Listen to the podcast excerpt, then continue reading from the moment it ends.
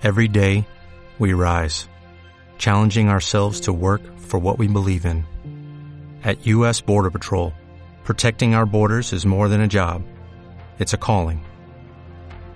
Agents answer the call, working together to keep our country and communities safe. If you're ready for a new mission, join U.S. Border Patrol and go beyond. Learn more at cbp.gov/careers.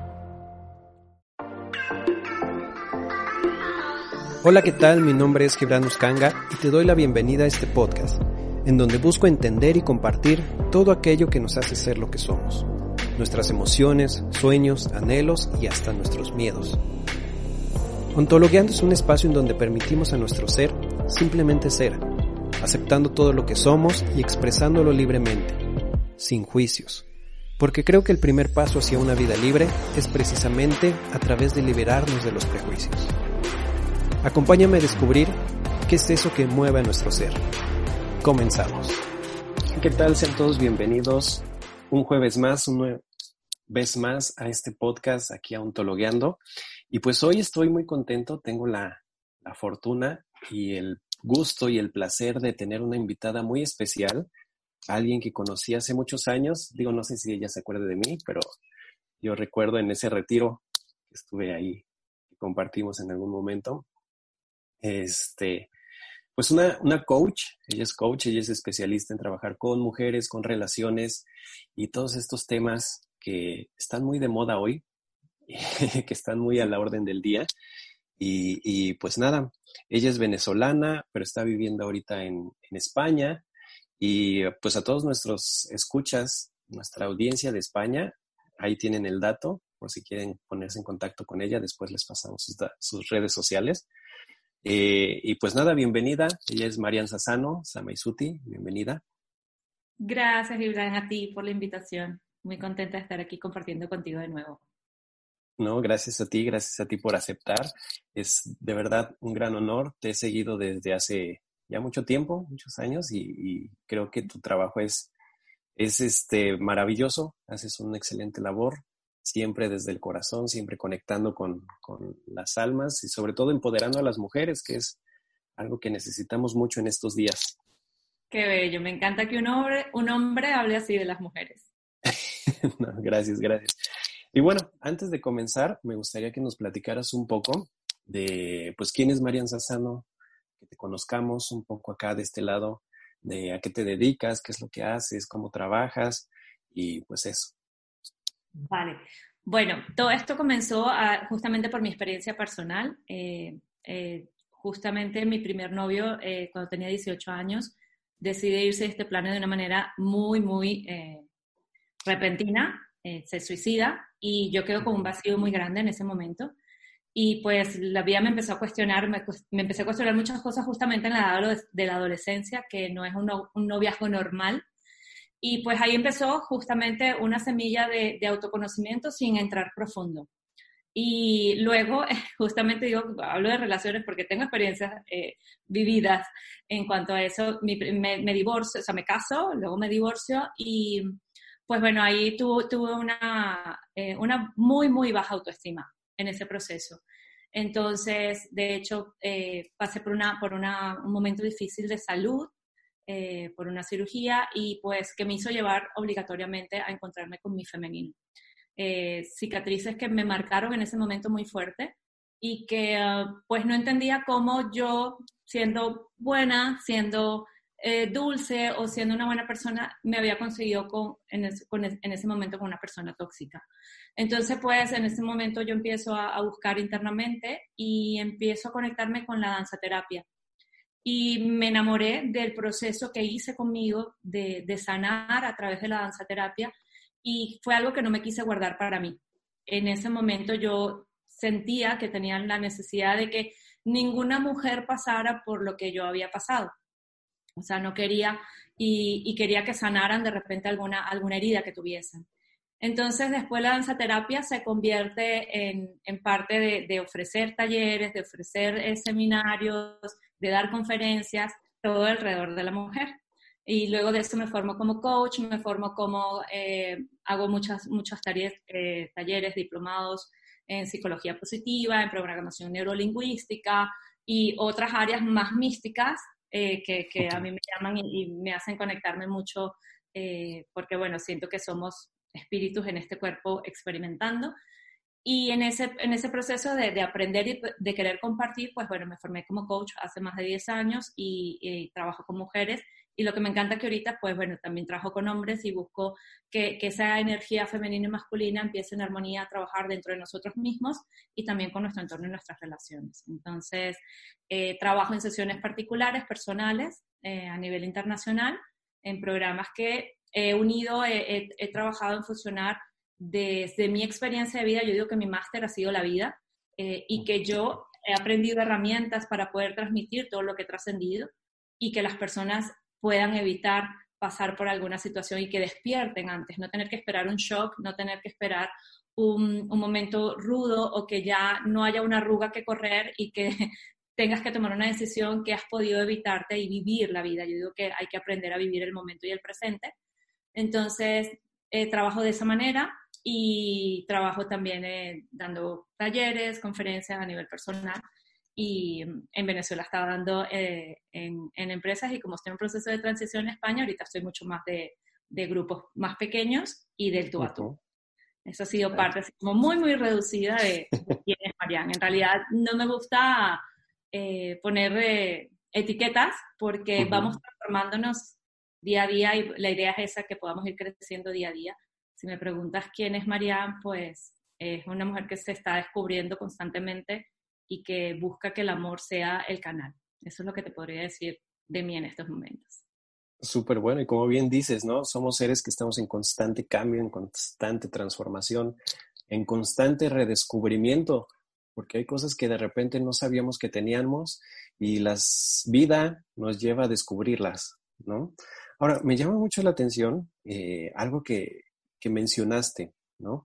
cómo a través de tu experiencia de vida y de situaciones que, pudieron haber pasado, em, tú siendo mujer, dices que hubo situaciones que te llevaron a descubrir ese lado femenino, ¿no? ¿Cómo pasa eso? Que, porque a lo mejor la lógica o lo, nuestro razonamiento más básico nos diría, ok, pues es mujer, pues es femenina, ¿no? Sin embargo, eh, no siempre pasa así. Ahora, ¿cómo, cómo es este proceso? ¿Cómo, cómo pasa que, que una mujer no es capaz de reconocer esa feminidad? Fíjate que es tan profundo que yo desde pequeña fui siempre muy femenina. A mí me encantaba, mm, recuerdo que mi mamá decía que, yo ni me acuerdo, que yo le robaba el maquillaje a mi mamá para ir a pintar a las niñitas en el preescolar, ni siquiera estaban en primer grado, sino en el preescolar, para maquillarlas a todas. Me encantaba estar en un tacón, este, disfrazarme, siempre fui muy femenina. Y mm, sin embargo, había algo que, que, estaba en constante comparación. No pequeña, porque de pequeña no, tuve una infancia muy linda y, muy bonita. En la adolescencia, cuando, cuando me desarrollo, mis caderas hicieron pop, así. Entonces, fue, una, fue no entender el proceso de, de de repente ser una talla 2 a tener que pasar a ser una talla 6 para mí ya, ya como verme en el espejo, empezar a, no entender qué pasaba con mi cuerpo, fue una transformación que el compararme me empezó a traer ciertas inseguridades. Entonces, esas inseguridades, aunque de repente no estaban visibles y que no estaban al 100% eh, afuera porque me veía y me sentía en cierto modo femenina, pues había algo que todavía había que, que, cumplir y llenar. Y eso me lo vinieron a demostrar justamente esas relaciones. ¿Ok? ¿Qué pasa? Fue algo que me marcó justamente en esa edad y no sabía cómo reconocerlo. Entonces, el, proceso para mí eh, puede, puede venir de muchas formas. Hay quienes que empiezan a buscar su reconocimiento externo porque son mujeres que no se aprueban a sí mismas externamente, que no saben cómo, cómo, cómo ver lo bonito que hay en sí, independientemente de, la figura, del estereotipo, del color de, de, piel, de ojos, de lo que sea. Entonces, requieren comenzar en esa aprobación y es válido si es lo que necesita la mujer en esos momentos. Hay quienes empiezan a, cuidarse más, a cuidar su cabello, a cuidar su figura, a cuidar... Y eso habla, bueno, de que hay algo de parte de, ti como mujer que quiere pues sentirse a gusto. Yo digo que somos, somos el regalo y somos el envoltorio, somos las dos cosas. ¿Ok? Entonces, no hay que obsesionarse eh, por uno solo o no hay que trabajar uno solo porque, por otro lado, o sea, en mi experiencia, puedes trabajar mucho y si no hay una armonía y si no hay una conexión y si no hay una aceptación de ambos, pues va a haber un vacío constantemente. Hay quienes se esfuerzan mucho por cuidar lo externo, pero están vacías por dentro. Y quienes, o, por, lo menos esa fue mi experiencia, yo hubo un momento en que yo era, yo, había una rebeldía muy sutil dentro de mí que, que le, molesta, eh, le molestaba mucho antes más el tema del estereotipo, de, de, que había que ser bonita, había que ser delgada, había que, que si, no, si no adelgazas no te quieren, o debería, o, o por ejemplo, mira, tienes lo más lindo que es la cara, porque no terminas de adelgazar. Entonces, habían cosas que, que, me chocaban tanto que, que, yo decía, pero ya va, mira, mira más allá, mira lo que hay dentro de cada persona o dentro de cada individuo. Entonces, esa, esa, esos choques me dan mucha rabia. Entonces, yo por mucho tiempo rechacé el tener que cuidarme físicamente. No es que era descuidada, porque no era una rebeldía de esa manera. Sin embargo, no voy a tener el peso que la sociedad quiere que yo tenga. Claro. En el fondo me estaba también haciendo un poco de daño a mí porque era una rebeldía que no tenía sentido. Entonces, porque no terminaba de aceptar y no terminaba de conectar con lo que yo verdaderamente quería, que era justamente sentirme cómoda dentro de mi piel, independientemente del estereotipo. Entonces, cuando tú empiezas a equilibrar o la mujer empieza a equilibrar, y esto también funciona, yo creo que para todo ser humano también, eh, si tú empiezas a equilibrar tu parte interna, tu confianza, tu valoración, tu autoestima, quién eres tú, qué te gusta, eh, dónde están tus límites, eh, cuál es tu pasión, y empiezas a tener eso dentro de ti, lo, otro empieza un proceso de una apertura y una aceptación mucho más amorosa para aceptar lo que hay por fuera. Porque al fin de cuentas iremos envejeciendo y, y eso no, o sea, es así, ¿ok? Entonces, eh, lo importante es que haya un equilibrio justamente de la parte interna y de la parte externa, porque si trabajas una de las dos, va a quedar un vacío. Y, pienso que las mujeres tenemos que rescatar em, más lo interno en estos momentos porque se le ha dado mucha importancia eh, de la seguridad o no seguridad en base a lo que la sociedad o el otro diga. Claro, totalmente, ¿no? Ahora, también me gustaría, no sé, eh, conocer tu opinión en ese sentido, de que, pues vemos que hoy en día hay como que todo un movimiento social en, el tema de precisamente de estereotipos y de lo que supuestamente debería ser una mujer o un hombre y todo este cambio de paradigmas y de creencias. Yo creo eh, que si hay cierto, yo veo, mm, por ejemplo, en el tema de la feminidad y de la masculinidad, yo lo veo en, en términos de energías, ¿no? Vamos a verlo así, de que hay cierta eh, tipo de energía más femenina y cierto tipo de energía más masculina, ¿no? Más allá de, lo, de las etiquetas que podemos poner o que podemos decir. Eh, me gustaría saber tú cómo lo catalogas o cómo trabajas ese, en ese sentido esas, esos temas. Ambos, como te digo, para mí el equilibrio siempre va a ser la, como el punto clave, que es lo más desafiante que tenemos como seres humanos. Y comparto mucho tu, tu, punto, porque me he conseguido también con hombres que son muy fuertes por fuera, ¿ok? Que tienen un buen trabajo, que tienen una buena posición, que tienen un buen em, liderazgo, que, que, que, puede representarse como el macho alfa, ¿ok? Internamente hay muchas inseguridades. Y es también esa parte femenina, porque las emociones es la femenina. Entonces, y, y, eso también viene a demostrar de cómo nos manejamos en la sociedad. Para mí, el, el hombre viene, viene a abrir su corazón, o sea, como trabajo interno, viene a abrir su corazón, a, a mostrar eh, que puede perder el control y rendirse ante una, ante una relación armónica. Y la mujer viene también a entender y, y, a soltar los dramas que ha traído toda la vida en cuanto a relaciones. Y viene también a trabajar justamente el equilibrio de eh, cuando doy y cuando recibo, porque hay una, hay una cierta manipulación de que si yo te doy, que voy a esperar a cambio, igual el hombre también, si te doy, que voy a esperar a cambio. Entonces, hay un, siempre digo que hay un, un juego de manipulación que, que estamos esperando la energía del otro de alguna manera porque no sabemos que tenemos esas dentro de nosotros. Si yo empiezo a buscar ese equilibrio, voy a encontrarme con personas que también eh, mantengan ese equilibrio, que un hombre se permita eh, em, sentirse eh, contenido cuando tenga ganas de llorar, que, que, se sienta contenido cuando pueda expresar sus emociones, que, que se sienta contenido o, o, o, apoyado cuando hay miedo y que, porque yo siempre digo que fuerte para ustedes también tener que hacer el juego de que yo tengo que mantener las pesas siempre o los guantes puestos. O sea, eso también es agotador. Yo digo, ¿sabes? No puedes estar en una guerra toda la vida o demostrando que eres el fuerte porque es como tú puedes hacer tanto push-up o puedes hacer un montón de ejercicios, pero te digo, quédate cinco días con la, con la barra aquí y no vas a aguantar. Claro. Entonces, em, para mí, como te digo, es, es un proceso de primero empezar a romper muchas creencias sociales en cuanto a hombres y mujeres, de, de que em, tenemos que empezar a entender de que tenemos que flexibilizarnos en cuanto a nuestros roles y nuestras energías y en base a eso ver qué de, qué de ambas tengo en mí. Yo no puedo esperar que un hombre venga y me resuelva la vida, que pasaba antes, muchos años atrás. O sea, el sueño de la mujer era que viniera un hombre y la mantuviese y, y manténme bien porque, ¿sabes? Quiero viajar o quiero lo que sea. Entonces, ¿por qué? O sea, ¿por qué no, no decides vivir una vida que te guste, que tengas una pasión, que también tengas eh, la fuerza y la autonomía para materializar lo que te gusta, lo que tú quieres y, y que no tengas que depender o que no tengas que eh, entregar tu energía sexual para tener un intercambio, porque eso también hay un tipo de manipulación. Y mm, entonces cuando, cuando empiezan a haber relaciones más equilibradas y relaciones más sanas en cuanto a internamente, por supuesto que por fuera va a ser mucho mejor.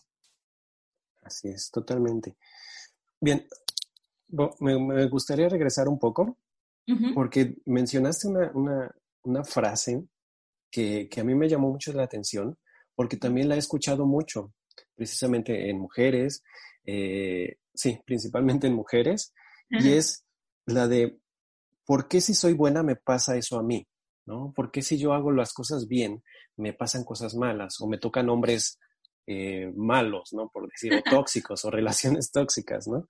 Incluso he escuchado decir a, algunas personas, algunas mujeres, decir que, no, es que si yo fuera más mala, a lo mejor me iría mejor. Entonces, ¿cómo es esto? ¿Por qué se da esto? Si, eh, si es verdad que realmente somos o son muy buenas y, nos les pasan cosas malas, cuéntanos. Te cuento. Hay dos cosas importantes de entender en cuanto a cuando atraemos en nuestra relación, en especial de pareja, que hay una compensación, ¿ok?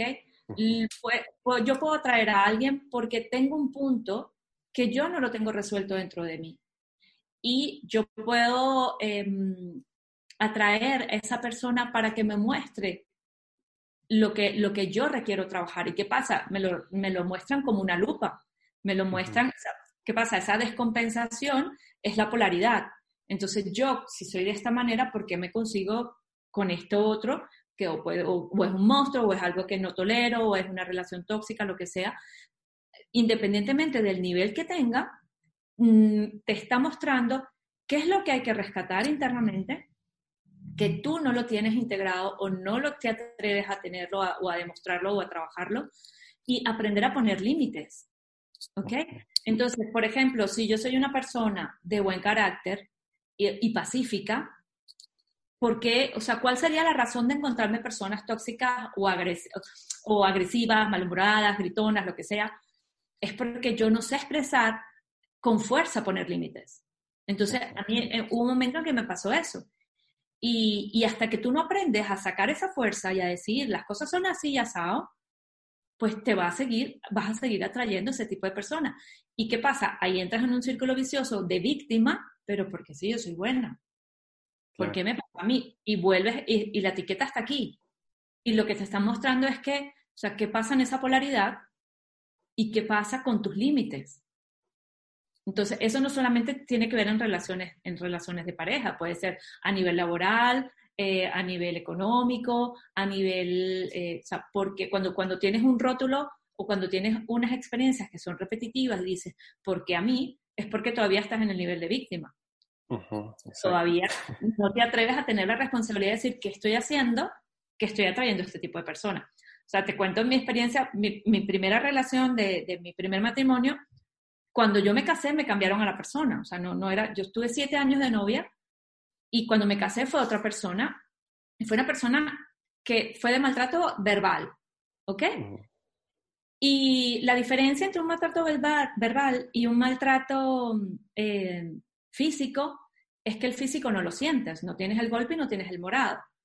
Eh, independientemente internamente y en la vulnerabilidad, el, el, daño emocional interno es igual. Entonces, comienza a suceder que te sientes culpable, que es culpa tuya, que algo, algo malo hay ahí. Entonces, hay que tener una fortaleza muy grande o de tomar una decisión lo más rápido posible, ¿ok? y decir, esto, esto no lo voy a permitir, esto, esto no es lo que yo quiero para mi vida. Y si hay, hay mujeres que entran en proceso mucho más fuerte, que entran en ese círculo y pueden pasar años y no saben y cada vez se sienten más inválidas todavía para tomar decisiones.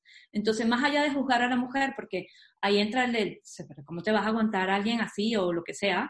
Eh, que tengas y que sepas que hay apoyo y que sepas que, que, que hay personas o que han podido haber pasado por eso o que mm, tienes alguien que te quiera al lado y que sí valora quién eres y tengas que tomar y saber tomar decisiones de que eres una persona adulta, autónoma, con emociones eh, que pueden ser sanas y positivas y que hay una fortaleza que hay que trabajar para aprender a poner límites con amor. Y el primer límite que hay que poner con amor es contigo mismo. ¿Ok? Es decir, ¿hasta cuándo yo voy a tolerar esto que no me está funcionando en la vida? A mí, gracias eh, que, que, yo duré tres meses, tres meses de casada la primera vez y fue suficiente para, para tomar esa decisión y decir, esto no es lo que yo quiero en mi vida, ¿ok? Em, sin embargo, cuando, cuando pasan esas cosas, que te encuentras con polaridades, es porque es, justamente, y ambos se vienen a enseñar, ¿ok?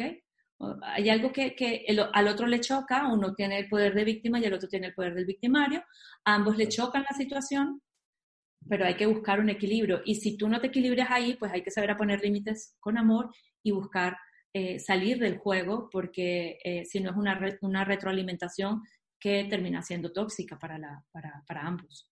Claro, totalmente. Y ahora me surge una pregunta em, que, que, también me ha, me, ha, me ha, llegado mucho a través de, de mis coaches y todo eso. Y es, una vez que, ok, ya identifico, ya, ya me doy cuenta que, estoy, que esta relación ya no da para más, ya eh, en lugar de beneficiarnos, nos está dañando a las dos partes. ¿Cómo puedo yo, ya eh, como hombre o como mujer, romper ese ciclo? ¿no? Creo que ese es el paso a lo mejor más difícil, ¿no? El cómo puedo salir de, esa relación, porque mm, em, me he encontrado en, sesiones con mucho, mucho ese tema, ¿no? Y, mucho el tema de que terminan y luego, híjole, no, estoy mal, me siento mal, eh, no estoy bien en esa relación, pero quiero regresar y vuelven a, lo mismo, ¿no? Y, sigue siendo igual, sigue siendo igual de tóxica, igual de, de, de enfermiza esa relación, pero los, les cuesta o nos cuesta mucho trabajo eh, eh, salir de eso. ¿Tú qué recomiendas? ¿Cómo podemos, eh, para quienes estén en una situación así, dar ese paso y poder realmente salir? Bien. Cada persona es un mundo y cada historia es un mundo y por supuesto que manejamos tanto de lo que traemos en nuestro bagaje de relaciones y familia y todo eso, pues hay una maleta que cada quien lleva. Aún así, de manera general, para mí, eh, es un punto de mucha, mucha valentía. ¿ok? Para mí el primer paso es la confianza aunque esté negro, aunque no sepas qué va a suceder, aunque te sientas el más desgraciado o la desgraciada de la vida. Eh, saber y entender que vas a pasar por un momento mal, porque es mentira de que la espiritualidad es peace and love todo el tiempo y qué linda. No. Quienes, quienes trabajamos en esto sabemos que hay que trascender y no es fácil siempre, ¿ok? Que a medida que vamos trabajándolo nos vamos conectando con, con, con, el merecimiento, con el amor propio, con, aspectos positivos de la vida y vamos buscando cada vez más lo mejor, sí. Sin embargo, hay etapas que nos toca madurar y pasar el, umbral y pasar el túnel negro y en ese momento eh, es donde más fuerza tienes que tener, ¿ok? Es pensar de que si, si yo sé que, tengo, que, que voy en picada y voy para abajo, peor va a ser seguir tocar fondo para tener que volver a, a subir a la superficie. Entonces, permitirte momentos de dolor, más no puede ser todo el día. Tienes que darte un plazo. Y a veces puede ser que incluso sea, sea, no puedo permitirme llorar más de media hora, porque voy a, voy a desgastarme, me voy a drenar y me voy a deprimir.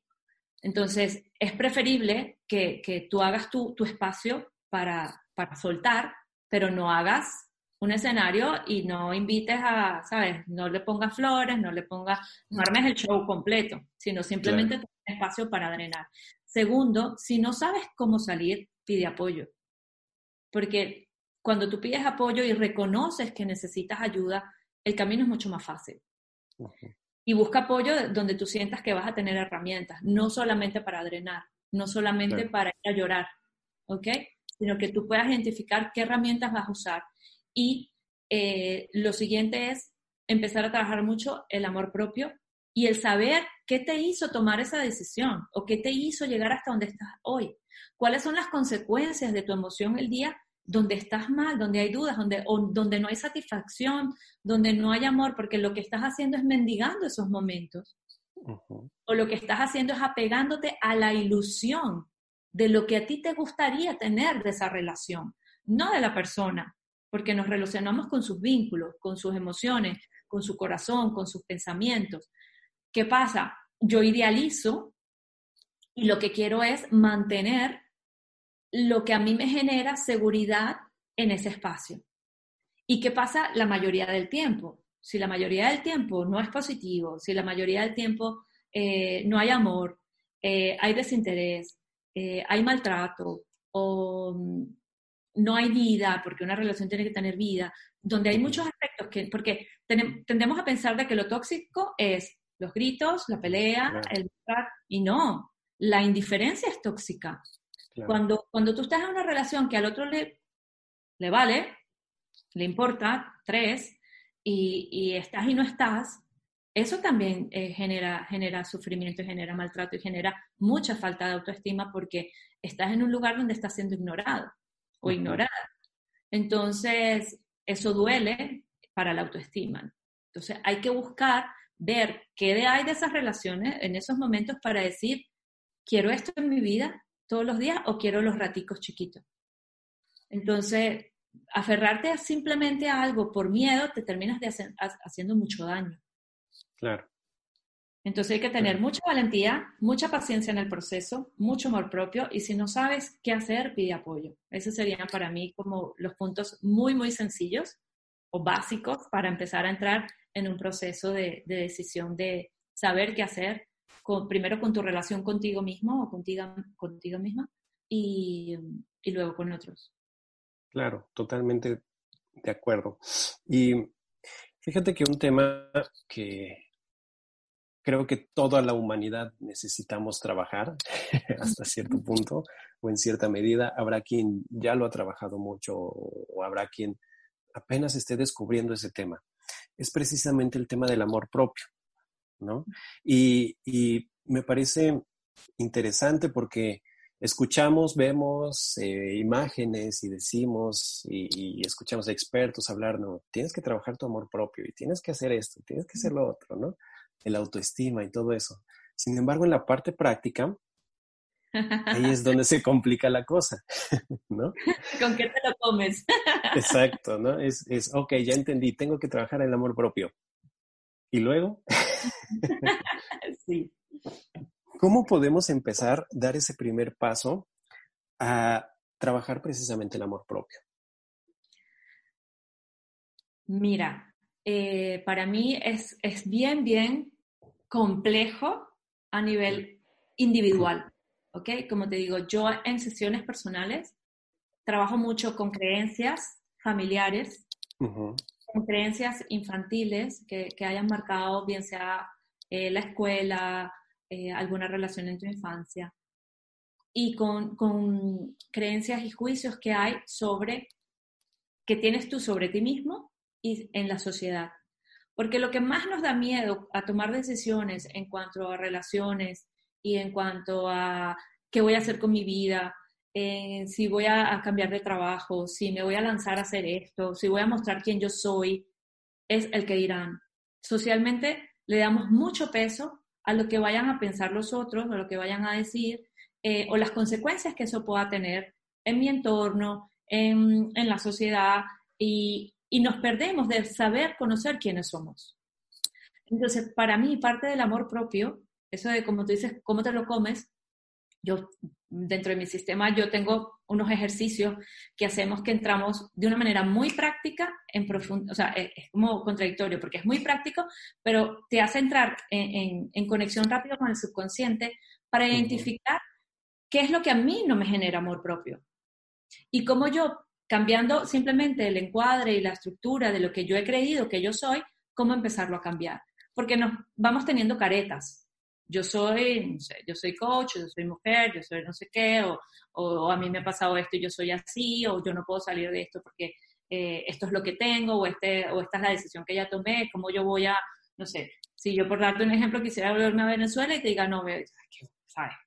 No, que ya yo estoy aquí, que cómo voy a hacer. Entonces, vamos tomando decisiones en base al pasado, a lo que hemos construido, que tiene su peso, que yo no diga que tenga su peso, sí lo tiene, porque hacer cambios en tu vida cuesta, sin embargo, a medida que nos vamos liberando de nuestras propias creencias, de nuestros propios juicios, del qué dirán, de y si sí funciona, y si me va bien, y si me conecto con el corazón, entonces conocerte, saber qué te gusta, cuáles son tus valores, cuáles son tus debilidades, eh, a qué estás dispuesto a apostar, cuántas veces te, te, mm, te corrompes o no, o sea, que estás dispuesto a corromperte o no, porque tienes que estar conectado muy profundo con la esencia. Entonces, esa autovaloración y ese amor propio comienza con acciones. De nada sirve, como tú dices, lo podemos leer y qué lindo se lee todo, todo se lee bellísimo, y como lo hago en el día a día. Exacto. hay veces que tenemos que lanzarnos, es como, si meto el pie despacito en la, en la piscina, en la pileta, eh, eh, y está muy fría y sufro, o me lanzo de una y pruebo a ver, o sea, cada quien lo va a vivir de una manera diferente. Sin embargo, a medida y hay algo que te va a ir marcando. Simplemente hay personas que se engañan y no lo miran o están muy distraídas y no lo quieren ver. Están distraídas con el consumismo, están eh, excesivo, están eh, distraídas con el exceso de trabajo, workaholic, eh, están confundidas con que, de muchas maneras que no están atentos a lo que es su amor propio o la satisfacción que le genera en la vida o el bienestar que te genera el amor propio y la paz interna que eso genera. Entonces, primero, darte cuenta si, si estás despierto o no en base a eso. Y segundo, ver qué tanto de eso te trae realización en el largo del tiempo, realización a tu alma. Porque yo, por ejemplo, puedo comprarme una ropa para, para yo sentir y creer que me voy a sentir bonita o voy a tener autoestima y eso me va a durar tres puestas, 15 días. Ya luego es una ropa más. Entonces, ¿qué tanto estoy invirtiendo en mí verdaderamente? En mis hobbies, en mi pasión, en relaciones que me nutren. Por ejemplo, ya, yo no negocio a una, un grupo de personas que, que no me nutra. ¿Para qué? Ay, que deberías de ir, porque si no, ¿qué van a decir? ¿Qué van a pensar? Gracias, pero ¿para qué? Entonces, la idea es que tú empieces a conectarte con lo que realmente te hace feliz. Y eso es un trabajo. De, de repente un hobby lo puedes practicar y resulta que no fue. No es. Sin embargo, te quitaste la duda y dices, ok, voy, por otra cosa. O de repente está ahí y me da miedo y sé que me, me, me tengo que esforzar más. Porque sé que hay, hay esta parte de mi felicidad. Entonces, empiezas a desnudar el alma, empiezas a desnudar tu, tu, tus creencias y te consigues con una parte de ti que, que empieza a dejar de tener explicación. Y te, te, conectas con un magnetismo personal, con, con tu filosofía de vida, con tu sentir, y que viene otro y lo critica, y viene otro y lo juzga, o viene otro y te dice si está bien o está mal, ya deja de tener peso. Totalmente. Digo, me, me, gusta mucho cómo lo explicas. A lo mejor yo, desde mi perspectiva, eh, creo yo que tiene mucho que ver con el autoconocimiento, ¿no? El saber realmente, profundamente quién soy, qué es lo que quiero, cuáles son mis deseos, ¿no? Y a partir de ahí podemos empezar a, poner límites, ¿no? Por ejemplo, el tema, y, es la siguiente pregunta, el tema de, poder decir que no, ¿no? Eh, eh, creo que para los latinos, o al menos eh, en México a los mexicanos nos cuesta muchísimo trabajo el poder decir no. Igual a nosotros. Eh, entonces, ¿cómo podemos empezar eso? ¿Cómo podemos empezar a, a, esa parte de límites, de decir, no, esto no es lo que quiero. yo quiero esto y, hacia esto me voy. Yo creo que hay, hay mm, una, una, forma en que hay personas que, que les cuesta más que otras y justamente puede venir el tema cultural. Y yo creo que hay que aprender a, a buscar un equilibrio en, en, eso también. Una forma para mí es justamente a medida, lo que tú decías, cuando te conectas en el autoconocimiento y sabes que es negociable contigo o no, te va a ser mucho más fácil poner límites. ¿Qué pasa? Si yo estoy al 100% a la expectativa del otro y yo ser aceptada y reconocida, porque si digo que no y quedo mal, no me van a querer, yo inconscientemente no voy a saber cómo poner límites. Entonces, hay una parte que yo tengo que reconocer que sí tengo un valor y que aunque diga que no, no pasa nada. Y el otro, saber y entender que no voy a agradar a todo el mundo. Va a haber un momento en que mi no no le va a gustar al otro. Y te, y, te hago la pregunta, ¿cuántas veces nos te han dicho que no y tú has quedado inconforme? Miles. Entonces, ha sido asunto tuyo resolver esos miles. Exacto. Entonces, yo también tengo como responsabilidad resolver, resolver los miles míos de cuando alguien me diga que no y tengo que aceptar que hay un no también. ¿Qué pasa? Como queremos ser reconocidos, aceptados, amados, eh, voy a decir que sí para, para no quedar mal y para que me quieran, porque lo que quiero en el fondo es que me vayan a querer. Y como no quiero perder, y porque al final no estoy, estoy con una herida, estoy con una dependencia, estoy con una necesidad no sé cómo decir que no y prefiero estar ahí. Y hay, por ejemplo, mujeres que son un efecto ambulancia, o sea, que están para todo el mundo y no saben estar para sí mismas. Y, luego están diciendo, ay, pobrecita yo, es que yo le resuelvo la vida a todo el mundo y a mí nadie me quiere y yo, porque yo... Entonces ya va, ¿y dónde están tus límites? ¿Dónde colocas, aprendes a poner tus límites? Y hay que saberlos poner con amor y con, y con, y con respeto.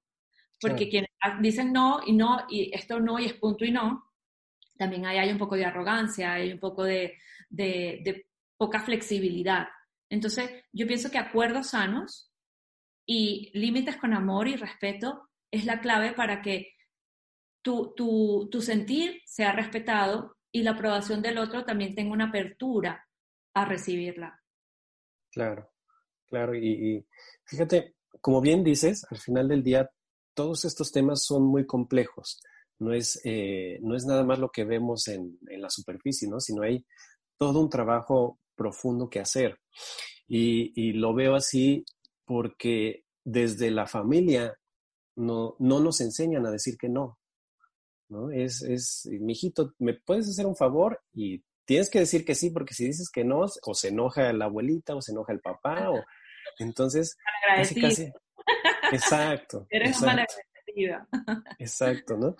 Y, precisamente estaba escuchando un podcast de, no sé si conozcas a esta coach que se llama Alejandra Llamas.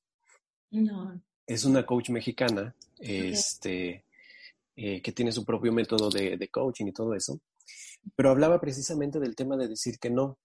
Y me gustó algo, me gustó mucho algo que ella mencionó, y es que en su casa, con su familia, con sus hijos, tienen, tienen una regla de que en determinadas ocasiones cualquier persona eh, puede decir que no sin siquiera dar explicaciones. ¿no? Es, ¿me puedes hacer esto? Y es, no, ok, no te voy a pedir explicaciones, ¿no? Porque también se nos enseña eso, ¿no? Si es no, ¿por qué no? Y ahí tenemos que estar dando explicaciones, ¿no? Pero pues al final del día... Es muy cultural, es muy cultural y, y, por eso yo pienso que hay que tener una, una comunicación muy asertiva para que sea, sea maleable esas, esas relaciones y esa situación. Y es muy cierto, porque nos los enseñan desde pequeños. Eh, eh, saluda, dale un besito a... Y, los niños son tan, tan auténticos. Dale un besito a, la amiga. No, dice el niño. Que le deje un beso, que no. Y es no, y no quiere. Entonces hay que educar y como hay que ser bueno y como hay que, obviamente todo tiene su, su equilibrio. Sin embargo, en esa autenticidad también tenemos que empezarla a incorporar dentro de nosotros mismos y saber, primero el reconocimiento para mí es interno. O sea, ¿qué me está llevando ese no y qué me está llevando ese sí? mi sí es positivo o es negativo, mi no es positivo o es negativo. De repente yo puedo estar diciendo no todo el tiempo, pero porque tengo un temor a entrar en eso. Entonces, es una doble polaridad en cada uno de ellos. Claro, las dos caras de una misma moneda, ¿no? Exactamente. La moneda puede ser, no sé, alguna herida o algún miedo, algún temor. Claro, puede ser o algo que yo estoy ocultando o algo a lo que desconozco y quiero conquistar y no me atrevo. Claro. Sí, claro. como, como bien decías, ¿no? Es, es mucho más complejo. Ahora, una vez que ya somos conscientes y, que ya empezamos a trabajar todo este proceso de, de, autoconocimiento, de amor propio y todo eso, eh, ¿tú crees que se pueda o sea válido el crear esa, vamos a llamarlo así, en cierto modo, expectativa de una relación ideal? o debemos como que dejar que florezca, que nazca, que se dé como tenga que ser, o si es necesario tener cierto, ciertos parámetros. ¿Tú qué opinas? Yo opino que sí hay que tener una, una, una afinidad, una visión y una conexión de lo que tú aspiras de una pareja. Y con ese ejercicio, un ejercicio que yo hago en mis sesiones es, después que la persona escribe todo lo que quiere en esa pareja, llévalo a ti. O sea, yo de repente puedo decir, ah, yo quiero, no sé, quiero un tipo próspero, quiero un tipo independiente, que tenga un negocio propio, lo que sea. Ajá, y lo tengo yo. O sea, ¿cómo voy a pedir yo exigir algo que no tengo? De repente pueden decir, o puedo decir, ah, yo quiero, no sé, un tipo que tenga los, los cuadritos, los chocolates marcados. ¿Los tengo yo? No, entonces empieza a trabajar eso en ti y cuando eso empieza a estar en ti, empieza a, a, relacionarte y, a, a, pedir que eso esté en, equilibrio. Entonces, yo, no di, yo parto de que hay cosas que hay que dejar fluir porque nos estamos conociendo y nos conocemos y una relación, mientras que esté en retroalimentación, eh, va a estar en constante dinámica. ¿Qué pasa? Socialmente tendemos a que te casas y ya, o sea, esto, este es mi poder y esto, ¿sabes? Hay un poder que se genera y esto es hasta que la muerte nos separe. Entonces, socialmente es como, ya, esto está aquí y esto es lo que hay y ya esto es seguro, no hay mucho que hacer. Y ahí se generan dinámicas, ¿ok? Hay relaciones que son eh, infelizmente felices, ¿ok? Porque, bueno, es lo que decidieron y es válido para cada quien busca su funcionalidad. Hay, hay, hay relaciones que son infuncionalmente funcionales para uno porque es lo que les sirve. Ahora, para mí es qué te está generando eso, cómo estás creciendo como individuo en la relación. Para mí es perfecto cuando crecemos en pareja, ¿ok? ¿Qué pasa? Mientras no la tenga, tengo que aprender a, crear mi propia pareja interna para el día que yo salga a la calle, yo no me coma el primer plato que me ponga en la mesa. Claro. Porque ya yo estoy llena, yo digo, hoy, yo quiero comer esto.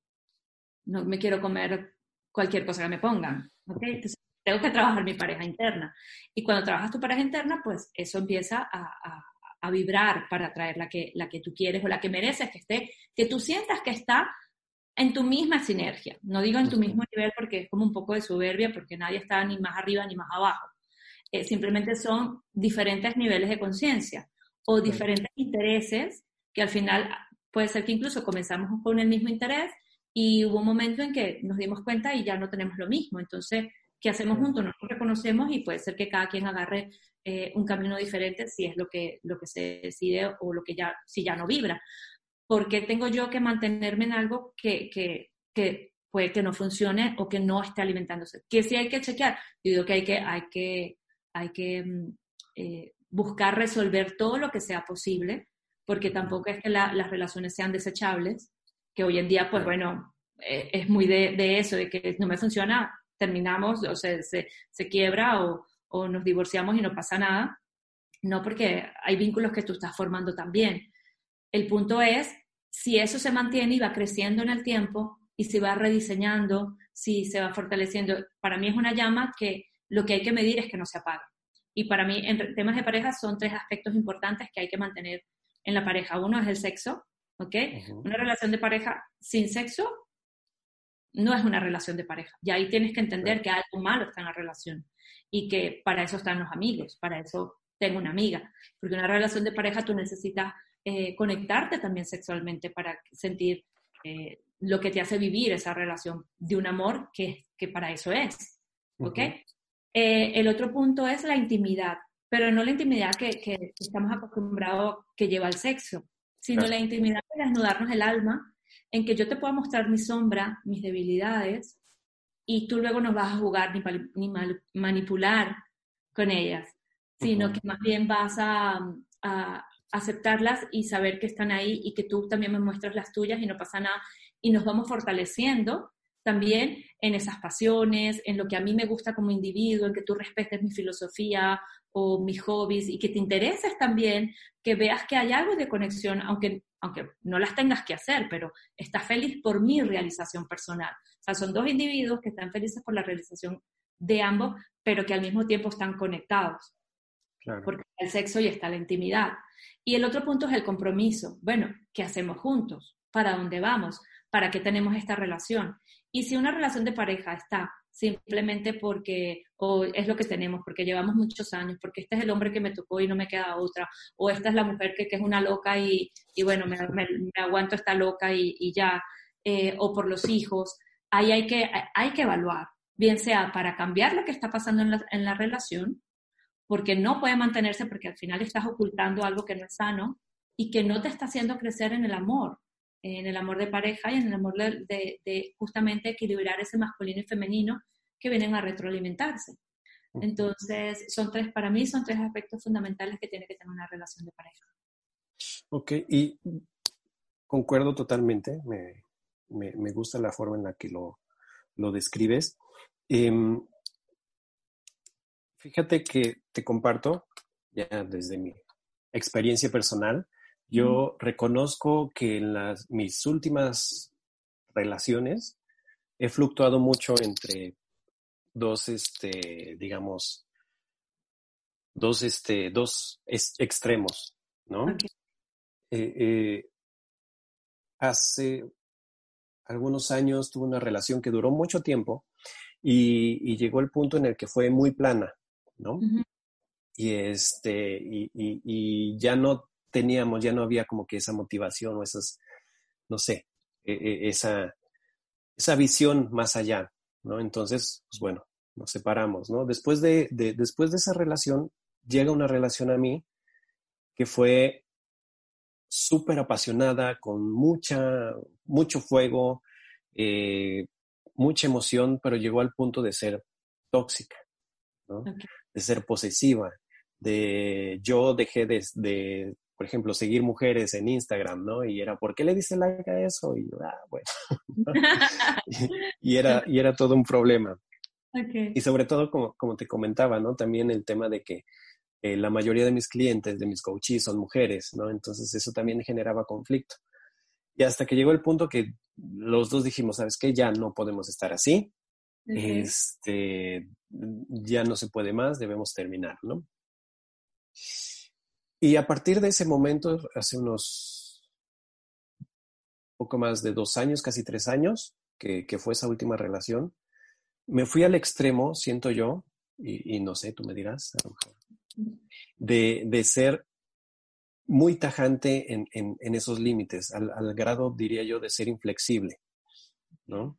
Eh, y es lo que estoy reflexionando ahorita, de que mm, si dije, ok, ¿qué es lo que quiere Gibran en una relación? ¿no? Y hice mi lista.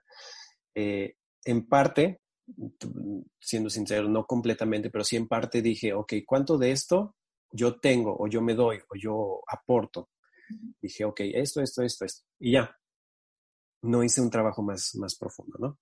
Pero sí eh, desde que se dio eso, desde que se dio esa transformación en mí, ese cambio en mí, eh, no he estado en una relación. Sí he estado, sí de repente se llegó alguien y nos empezamos a conocer, pero empecé a ver esos, esa lista y para mí fue, no, no, no, bye. ¿no? Y, sí me fui al extremo de decir, bye, ¿no? Y se acabó.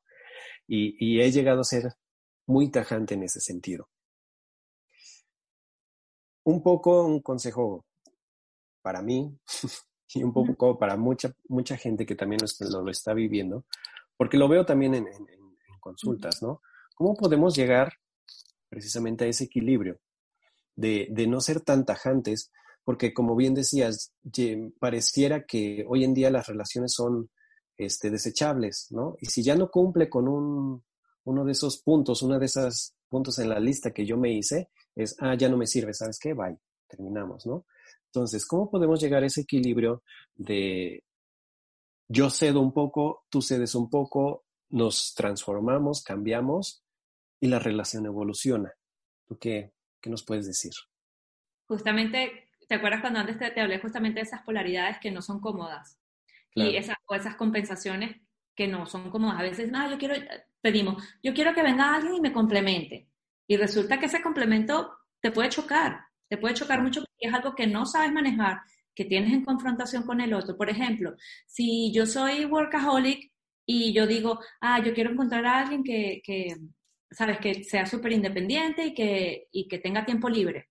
Si esa persona me va a estar diciendo desde las 10 de la mañana qué hacemos, a dónde nos vamos, eh, tengo un viaje o vamos a hacer esto para acá, yo me voy a desesperar, porque yo sí soy workaholic, no me vengas a las 10 de la mañana a decirme que vamos a pasear, porque no puedo.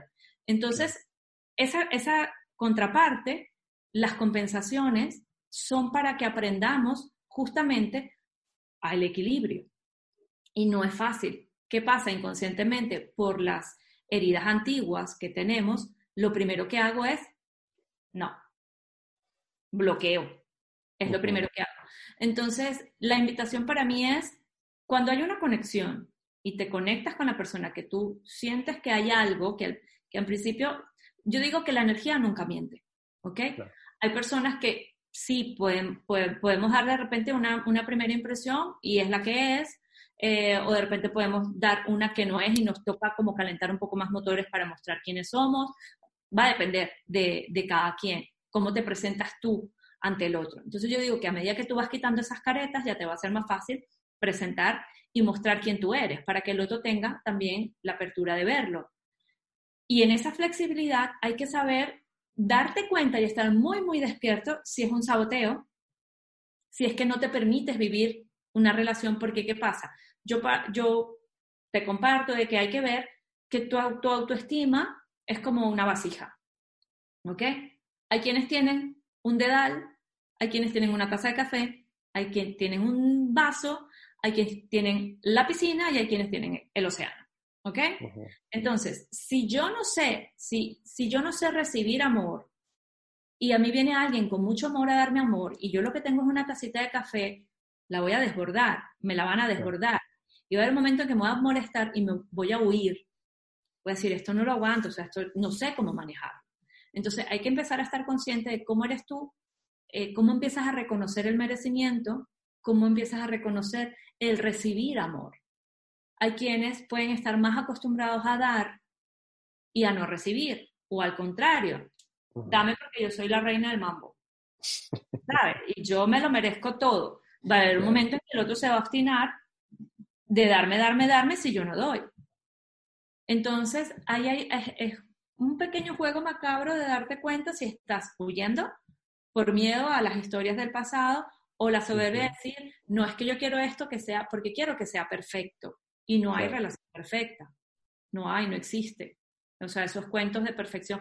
Tendríamos que estar muy, muy, muy, muy evolucionados para reconocer si eso, y si hay relaciones que son más dármicas que otras, ¿ok? Más positivas. Lo que importa es lo que mueve en ti la relación. Y cómo empezar a entender si requiero ser más flexible es que estoy dispuesto a negociar de mí conmigo cuando me presento o me relaciono con el otro. Súper bueno.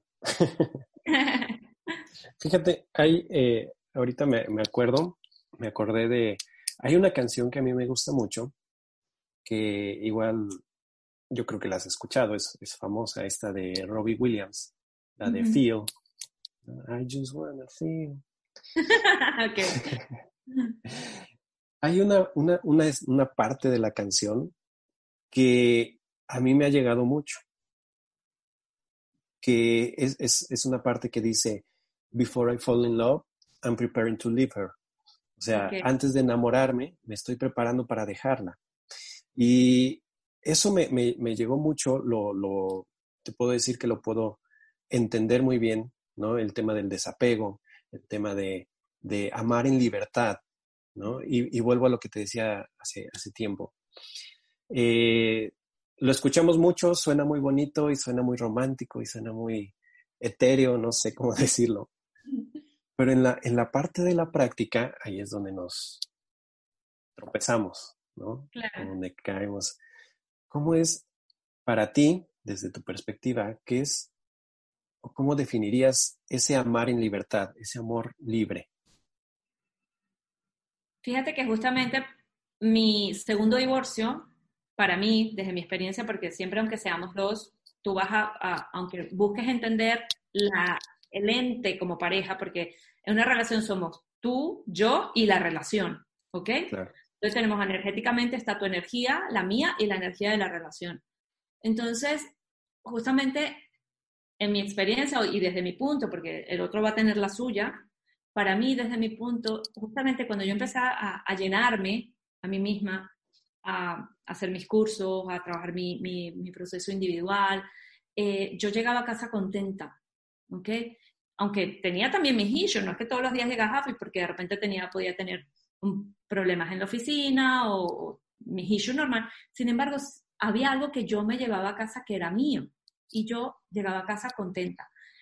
¿Y qué pasa cuando el otro no se empieza a llenar de lo que tú te estás llenando como individuo y, quizás por eso podría decir que es como, podría ser, un, no sé si extraña o no es como en el, en el común de, la, de las relaciones más sociales, eso no es bueno ni malo, sino que cada quien decide cómo vivir las relaciones.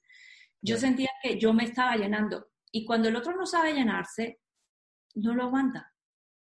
Entonces, para mí, el tema de amar en libertad, y yo, yo pensaba, como te decía, que, que estaba bien, en mi mundo todo estaba bien, o sea, no, no había conflicto, no había problema, y de repente, cuando ves que no estás como en la misma, en la misma vibración o en la misma, en la misma eh, justamente compromiso, que al final, bueno, estamos aquí por un compromiso y que estamos generando, eh, te das cuenta que hay un quiebre, que no, no funciona.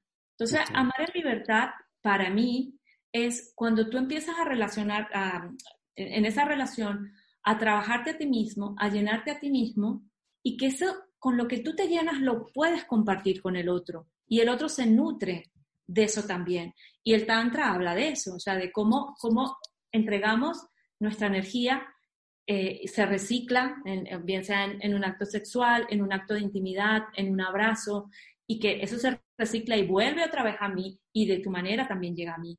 O sea, y nos estamos intercambiando esa energía y aún así dejamos que el otro también sea. ¿Ok? Cada vez tenemos que soltar, por ejemplo, nosotros las mujeres tendemos a tener como esa parte de mamá, deberías hacer esto, deberías hacer lo otro, porque no haces así o haces asado, o la parte de hija, que sabes, tú eres el que, el que me tienes que hacer esto, el proveer, porque sin ti no me muevo, lo que sea, y tenemos que, que conectarnos mucho más con la parte de mujer, con la parte sexual, con la parte eh, de intimidad, con la, energía del dar y el recibir. Y el hombre tiene que aprender eh, a soltar el control y abrir su corazón. Entonces, cuando tú trabajas eso, cada uno lo trabajamos como individuos y yo estoy trabajando mi amor propio, mi autoestima, mi alma, mi sueño, mi pasión, y de repente oyes esto, y de repente en cinco años o en un mes resulta que me da por, por, por otra cosa y es válido también, porque esta es una de las creencias que tenemos que esto es lo que yo dije que iba a hacer y esto es lo que es, porque si no, imagínate, voy a parecer loca o voy a parecer inestable. O sea, hoy me gusta azul y mañana me gusta verde, hoy me gusta Juan y mañana me gusta Pepe. O sea, entonces puedo parecer la loca.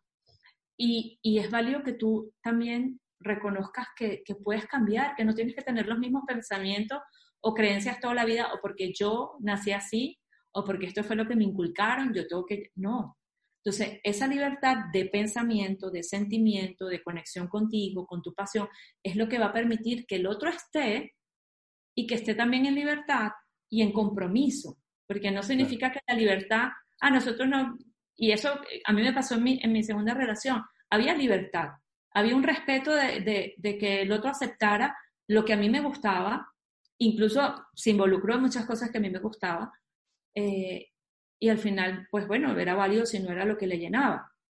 ¿Ok? Y lo importante es que haya esa conexión de ese intercambio de energía, porque si no, son personas que están en un espacio conviviendo, eh, superando desafíos. Si hay algo que obviamente los involucra, que está en el día a día, o que pueden ser los hijos, o que puede ser el trabajo, lo que han construido, o lo que se ha construido, porque bueno, para algo se construye en conjunto y, hay que buscar siempre mantener, regenerar, reconstruir, eh, porque es mentira que es estable. Y si tú piensas que es estable, eh, no hay una, una verdadera conexión de amor que te permita crecer como individuo porque significa que no estás evolucionando. Simplemente cumpliste con un patrón social que es, no sé, me, o me caso y estoy con esta, esta pareja y estos hijos porque es lo que es y lo que tengo que construir, o porque, o estoy con esta pareja porque, bueno, es la que tengo ahorita. Entonces, ¿qué pasa? Las personas cuando llegan a la vejez se arrepienten de todas las cosas que no hicieron. Claro por, obviamente, bueno, tienen también su valor. Eh, eh, no es que vas a ir por la vida eh, egoístamente destruyendo otras vidas para, para hacer lo que te dé la gana. Sin embargo, es cada quien se tiene que hacer responsable de lo que ha aportado, de lo que ha generado, porque eso también tiene una consecuencia. Entonces, yo, por ejemplo, en ese momento lo que dije fue, bueno, tengo que asumir esto porque yo no puedo obligar a alguien que me quiera. O sea, prefiero que no estés conmigo, o sea, yo no quiero a alguien que, me engañe y que esté conmigo o por lástima o porque no me quiera hacer daño, pero no tiene amor por mí. Prefiero estar sola, prefiero asumir ese momento. Entonces, la libertad tiene un precio muy grande y pensamos que la libertad es libertinaje y al contrario, tiene una responsabilidad grandísima y la responsabilidad es contigo mismo, es con tu evolución, es con tu felicidad, con tu realización, con tu bienestar, con lo que tú día a día eres capaz de generarte para ti y en ese generarte para ti es lo que puedes ofrecer a los demás. No podemos dar lo que no tenemos. Entonces ahí comienza un proceso de libertad de, y de conexión que, bueno, que es lo que puedes transmitir.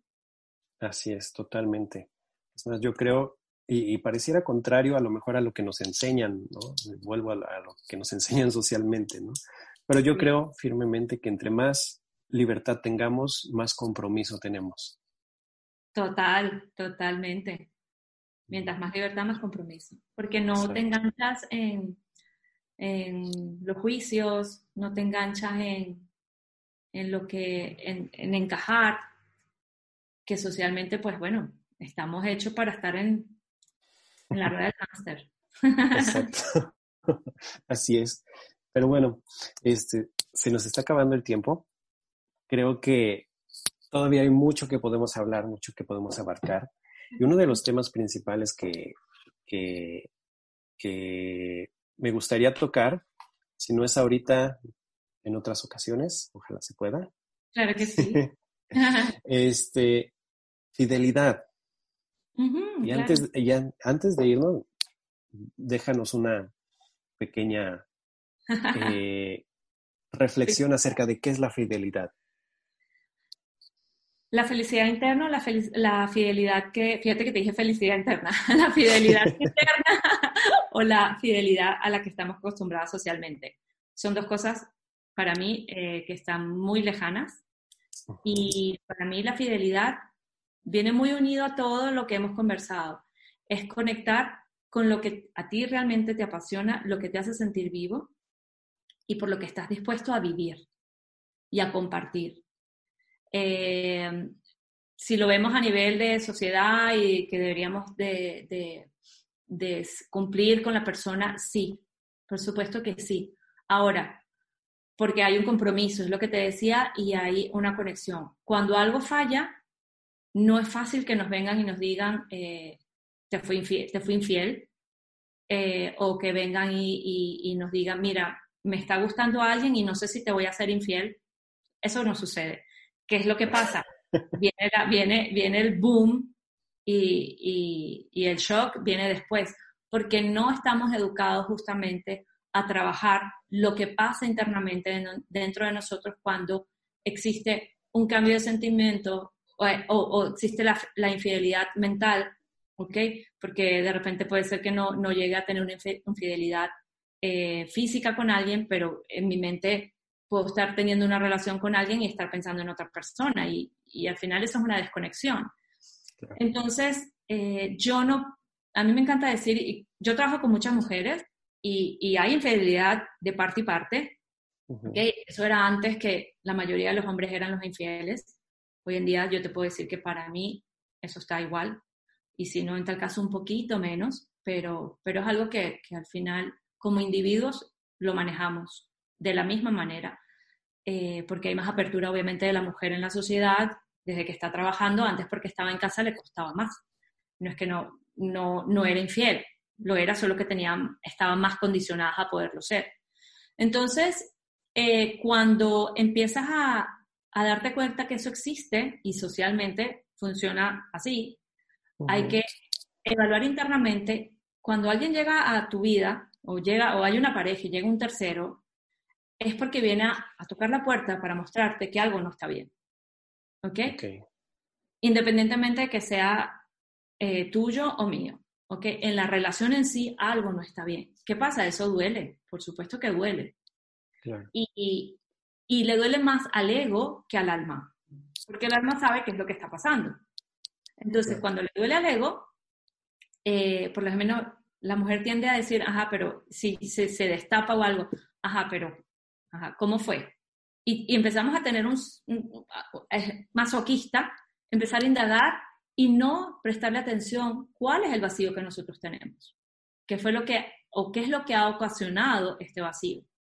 Que, que ha tenido que venir una persona para demostrarnos que tenemos este vacío. Y, y eso duele, por supuesto que sí. ¿Qué es lo importante? Para mí no es ni bueno ni malo, porque simplemente te está mostrando que hay algo que resolver.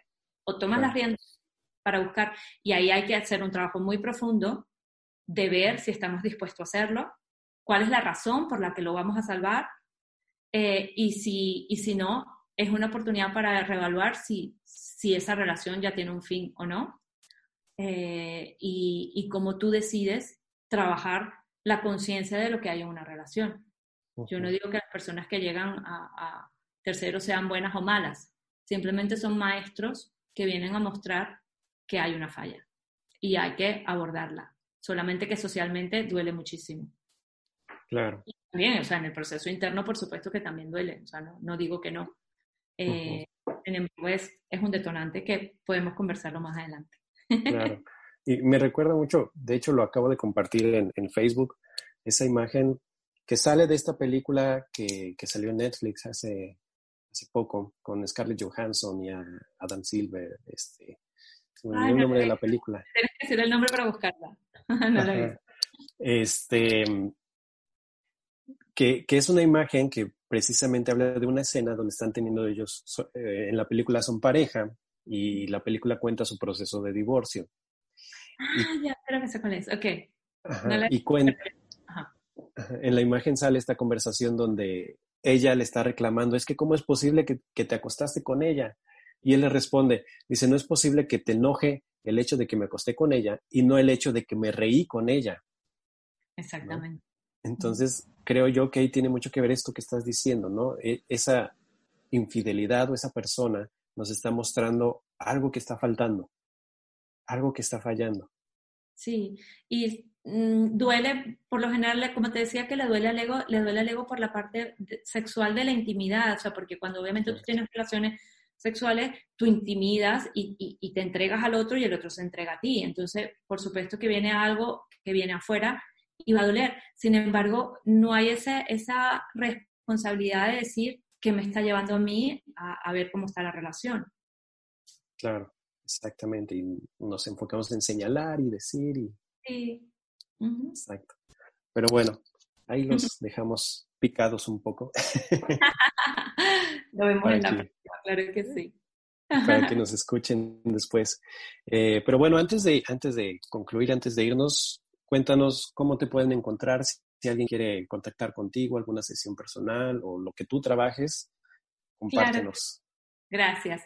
Eh, me pueden seguir por Instagram, es arroba samaisuti, eh, las dos con i latina, samaisuti, y tengo mi página web donde pueden ver los programas que tengo de life coaching si eh, son hombres y quieren trabajar eh, parte de su proceso interno también. Y también tengo el programa femenino de mandalas, eh, programas completos de formación.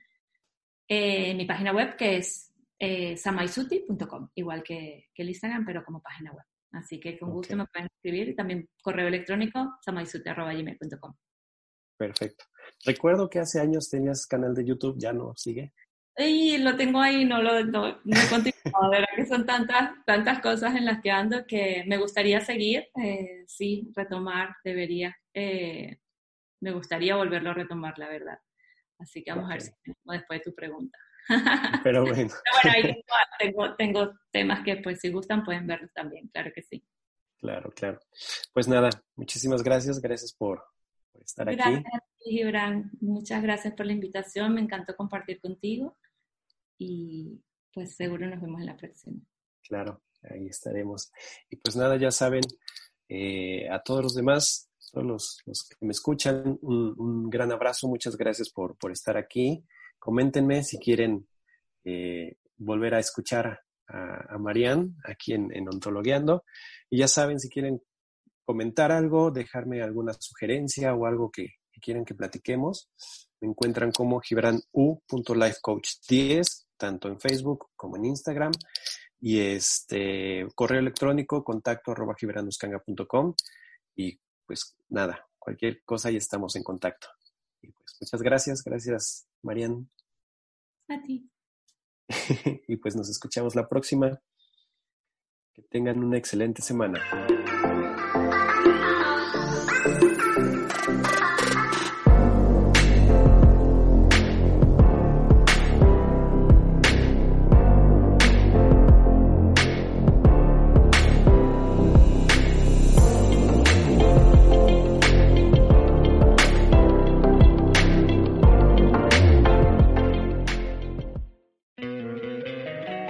Encantaría tener 100 dólares extra en tu bolsillo?